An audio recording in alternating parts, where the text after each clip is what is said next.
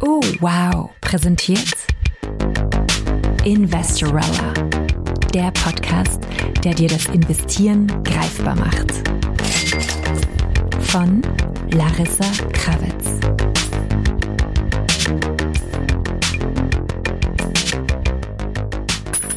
Liebe Investorella, willkommen zu Folge 58. Hast du gewusst, dass ETFs deine Wertpapiere manchmal verleihen? Was bedeutet das denn für dich? Du erfährst mehr dazu in dieser Folge. Viel Spaß. Schreie bei Wertpapierleihe. Was ist eigentlich die Wertpapierleihe und warum ist es wichtig, darauf zu achten? Ich muss gleich damit anfangen zu sagen, dass es nicht immer so wichtig war, auf die Wertpapierleihe zu achten, dass es manchmal gewisse Zeiten gibt, in denen das ein wichtigeres Thema ist und andere Zeiten, in denen das weniger wichtig ist. Aber tauchen wir mal ein in das Konzept der Wertpapierleihe. Es gibt institutionelle Trader, es gibt Hedgefonds, die möchten Short-Positionen eingehen. Das heißt, Sie möchten Aktien verkaufen oder andere Wertpapiere verkaufen, die Sie nicht haben. Das heißt, Sie borgen sich diese Wertpapiere aus, verkaufen sie am Markt, warten, dass der Markt fällt, hoffentlich, wenn der Trade gut geht, und dann kaufen Sie sie wieder zurück. Und die Frage ist natürlich, von wem leihen sich diese Hedgefonds ihre Wertpapiere aus, um sie dann leer zu verkaufen? Und die Antwort sind oft große institutionelle, große Fonds, aber auch ETFs. Ja, wenn du ETFs der großen Fondsanbieter im Portfolio hast, dann ist sehr wahrscheinlich, dass diese ETFs auch Wertpapierleihe betreiben. Das heißt, die Wertpapiere, die da im ETF liegen, werden gelegentlich auch an andere verliehen. In der Wertpapierleihe funktioniert es so, das Wertpapier wird verliehen und man bekommt dafür Zinsen, also einen Leihertrag. Es ist so, dass derjenige, der die Wertpapiere verleiht, diese auch relativ einfach zurückrufen kann wenn er oder sie diese Wertpapiere selber verkaufen will oder verkaufen muss.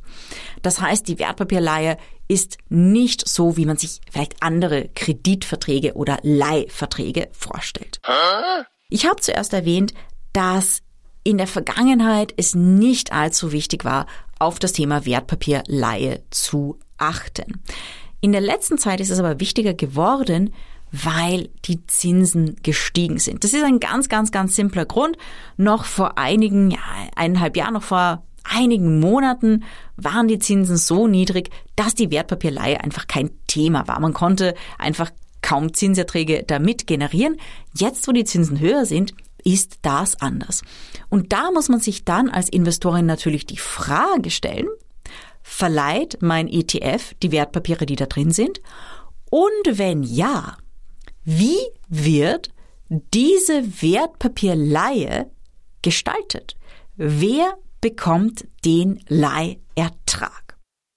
Das ist mittlerweile ein spannendes Thema, weil das gerade bei höheren Zinsen es handelt sich jetzt nicht um mega, mega, mega mehr viel, aber bei höheren Zinsen kann das durchaus relevant sein. Und es ist auch noch aus einem anderen Grund relevant. ETF-Provider, das heißt die Fondsgesellschaften, die ETFs auflegen, sie wissen eines. Privatinvestorinnen sind geizig. Ganz, ganz, ganz, ganz klar. Im Money Honey Buch, im ETF-Kurs gibt es Kapitel über das Thema Gebühren. Ja, es macht einen mega Unterschied, ob du 20 Jahre lang in einen relativ teuren Fonds investierst oder in einen günstigen ETF. Wenn man die aktuellen Durchschnittszahlen hernimmt, zum Beispiel der Finanzmarktaufsicht in Österreich, die misst fast jedes Jahr die durchschnittlichen Ausgabeaufschläge, die durchschnittlichen äh, Management-Fees von Publikumsfonds und das einfach mit einem günstigen ETF vergleicht, über 20 Jahre hinweg ergibt sich dann eine Portfolio-Wertdifferenz von rund 30 Prozent. Das ist richtig, richtig, richtig viel. Und daher auch die Idee, dass man als Privatinvestorin Buy and Hold langfristig, aber auch möglichst günstig investieren möchte. Und die ETF-Gesellschaften wissen das natürlich. Und deswegen sagen sie, oh, wenn wir unsere TER, also unser Total Expense Ratio, unsere Gebühren um 0,1 Prozent runtersetzen, das heißt um 0,1 Prozent geringer sind als unsere Konkurrenz, dann bekommen wir wesentlich mehr Volumen. Das heißt, es ist im Sinne der ETF-Gesellschaften natürlich hier die Performancegebühr so gering wie möglich anzusetzen. Und das ist natürlich für jene ETF-Gesellschaften einfach, die bereits sehr große ETFs haben. Das, worauf man aber achten muss, und das ist so ein bisschen ein Trick der ETF-Branche, der vielen Menschen da draußen nicht bewusst ist, ist nämlich, dass die Wertpapierleihe bei verschiedenen ETF-Anbietern verschieden gestaltet ist. Aha. Es gibt ETF-Anbieter, die sagen, okay, wir verrechnen eine Fixgebühr für die Wertpapierleihe und die Zinsen aus der Wertpapierleihe fließen nahezu als Ganzes in den ETF.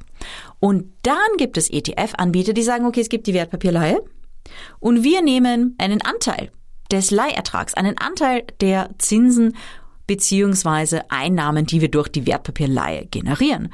Und dieser Anteil, der kann ziemlich hoch sein. Was meine ich mit hoch? Ähm, so knapp 40 Prozent. Also ich habe einen Anbieter gesehen, die nehmen 37,5 Prozent der Wertpapierleiherträge. Und das macht es dann für die ETF-Anbieter, gerade in Zeiten höherer Zinsen, natürlich auch einfach, ihre TER, also ihre ausgewiesene Gebühr zu senken. Wenn sie dann sagen, okay, also unsere ausgewiesene Gebühr ist sehr, sehr gering, aber dafür nehmen wir bei der Wertpapierleihe vielleicht mehr als andere Anbieter. Das ist etwas, das man auch als Privatinvestorin vergleichen kann. Und im ETF-Kurs gibt es ein genaues Tutorial dazu. Ich werde es aber für dich ganz kurz spoilern. Die Frage ist natürlich, wo finde ich diese Informationen? Wo finde ich die Informationen über Wertpapierleihe? Wo finde ich die Informationen darüber, wie die Wertpapierleihe behandelt wird von der ETF-Gesellschaft und wie viel Geld sie davon nehmen? Also, die schlechte Nachricht, es gibt zwei schlechte Nachrichten, ja. Es ist schwer auf einen Blick zu finden, außer man weiß ganz, ganz genau, wonach man sucht. Auch dann braucht man fünf Blicke beziehungsweise fünf Klicks. Die meisten öffentlichen ETF-Datenbanken weisen den Punkt Wertpapierleihe nicht auf den Analyseseiten aus. Ihr kennt sicher die großen ETF-Analyse- und Suchmaschinen und da hat man quasi die Daten aus den Factsheets, historische Daten, alles Mögliche. Aber die Wertpapierleihe ist dort normalerweise nicht ausgewiesen, beziehungsweise aktuell nicht und auch der Ertrag aus der Wertpapierleihe nicht. Jetzt kommt es dann sehr stark auf den Anbieter an. Ihr wisst bereits, welche ETF-Dokumentation es gibt. Es gibt das Factsheet, es gibt aber auch das KIT, Key Investor Information Document, also ein Dokument, das ist so ein bisschen ein längeres Factsheet, da steht auch sehr viel über die Risiken drin. Und, das ist wieder von Anbieter zu Anbieter verschieden, bei manchen Anbietern steht die Wertpapierleihe im Kit. Das heißt, du liest, du ladest dir das Kit runter, dieses ETFs, und dann siehst du einen Paragraphen über die Wertpapierleihe, über die Behandlung von den Erträgen aus der Wertpapierleihe. Wenn das der Fall ist, dann hast du Glück, dann hast du die Daten relativ schnell gefunden. Oh yeah. Aber was ist, wenn es nicht im Kit steht? Wie kann ich dann herausfinden, ob mein ETF Wertpapierleihe betreibt oder nicht? Und wenn er es tut, welcher Prozentsatz dann quasi an mich als Investorin geht und was der ETF-Provider sich selbst einbehält. Das kannst du herausfinden, indem du, und jetzt brauchst du doch relativ viele Klicks dafür, indem du in die Jahresberichte oder Halbjahresberichte der ETFs schaust. Das macht nicht allzu viel Spaß, denn diese Dinge sind meistens mehrere hundert Seiten lang und oft werden mehrere ETFs desselben Providers zusammengefasst. Das heißt, du musst mal durchsuchen und deinen ETF finden, aber kleiner Life-Hack von mir. Hol dir den Jahresbericht des ETFs oder den Halbjahresbericht, was immer auch aktueller ist. Wenn es im Halbjahresbericht nicht drin steht, steht es im Jahresbericht drinnen. und geh einfach auf die Suchfunktion und gib mal ein Wertpapierleihe. Gehe sicher, dass es deinen ETF betrifft, denn die Jahresberichte sind oft für einige ETFs des ETF-Providers und dann wirst du relativ schnell fündig. Was bedeutet diese Information für dich als ETF-Investorin? Ganz einfach. Wenn du jetzt einmal, du hast jetzt zwei ETFs und die haben die gleiche TER, das heißt, die haben die gleiche laufende Gebühr, dann kannst du dir das Thema Wertpapierleihe anschauen und dann kannst du schauen, okay, vielleicht gibt mir der eine ETF mehr von den Wertpapierleiherträgen, was in Zeiten von höheren Zinsen natürlich relevant ist. Und vielleicht nimmt der andere einfach einen, einen größeren Brocken aus diesen Wertpapierleiherträgen raus. Das, was du ebenfalls findest in diesen Berichten, ist, wie viel die Wertpapierleihe ausgemacht hat. Denn es ist total verschieden. Und das steht eben halt auch eben im Prospekt und im Jahresbericht der ETFs drin, bis zu welchem Grad sie Wertpapierleihe machen können, wie viele der Wertpapiere sie verleihen können. Dafür gibt's Regeln, die im ETF festgelegt sind. Das heißt, es kann auch sein, dass der ETF vielleicht einen großen Brocken aus der Wertpapierleihe rausnimmt, aber die Erträge von der Wertpapierleihe sowieso so klein sind, dass sie für deine Entscheidung irrelevant sind. Das heißt, das sind zwei Dinge, die du anschauen kannst oder eigentlich drei Dinge. Wird Wertpapierleihe betrieben? Ja oder nein? Wenn sie betrieben wird, wer bekommt was? Was bekommt die ETF-Gesellschaft? Was bekomme ich als Investorin? Also beziehungsweise was fließt in den ETF? Und wie viel wird durch die Wertpapierleihe eigentlich generiert? Denn wenn das eh so wenig ist, dass man sagt, hey, das ist jetzt vielleicht irgendwie die dritte oder vierte Prozentkommastelle, dann ist das natürlich nicht der ultimative Entscheidungsfaktor. So, jetzt hast du einiges bei der Wertpapierleihe gelernt. Ich hoffe, du wirst nicht schreien, wenn du mal deinen ETF analysierst und das Thema Wertpapierleihe näher beleuchtest.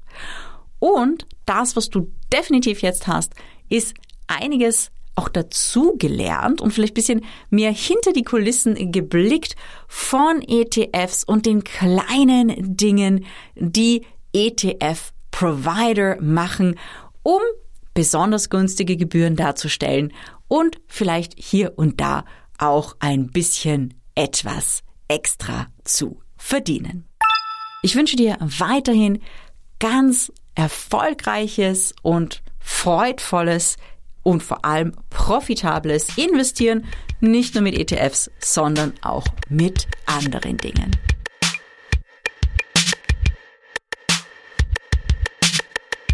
Das war Folge 58 von Investorella. Share the love, share the knowledge. Wir lieben eure Bewertungen auf Apple Podcasts oder auf anderen Podcast-Apps. Und auch die fünf Sterne helfen uns, dieses Wissen zu verbreiten. Und noch eine große Bitte. Investorella ist in diesem Jahr für den Publikumspreis beim Deutschen Podcastpreis nominiert. Und bis zum 28. Mai kannst du noch auf der Website www.deutscher-podcastpreis.de für uns abstimmen. Darüber würden wir uns sehr, sehr, sehr freuen. Infos dazu findest du in den Show Notes. Wie jede Woche empfehlen wir euch heute auch einen Podcast aus dem Oh Wow Universum. Diesmal meinen eigenen Podcast Jeans Welt, der vom Magazin Die Wienerin als ein feministischer Zaubertrank, eine Kraftkammer zum Muttanken, beschrieben wurde. Eine sehr schöne Folge ist die mit der Künstlerin Sophia Süßmilch, die ihre Arbeit als Bam Trash und Anti-Ästhetik beschreibt. Also es hat wirklich lange gedauert, bis ich irgendwann mal so begriffen habe, dass das eigentlich schon auch ganz schön cool ist, was ich mache und wie ich es mache und dass es in Ordnung ist. Und dann erst habe ich mir gedacht, so, fuck it, das, diese Fotos, die ich mache, die sind nicht irgendwie subversiv und mystisch, sondern es ist halt Bam Trash, so. Und das ist geil. Und dann konnte ich so 150-prozentig das machen, was ich vorher irgendwie eh schon auch gemacht habe, wo ich immer dachte, das ist so scheiße. Bis zum nächsten Mal. Alles Liebe und Baba. Investorella, der Podcast, der dir das Investieren greifbar macht. Von Larissa Krawitz. Dieser Podcast wurde präsentiert von Oh, wow.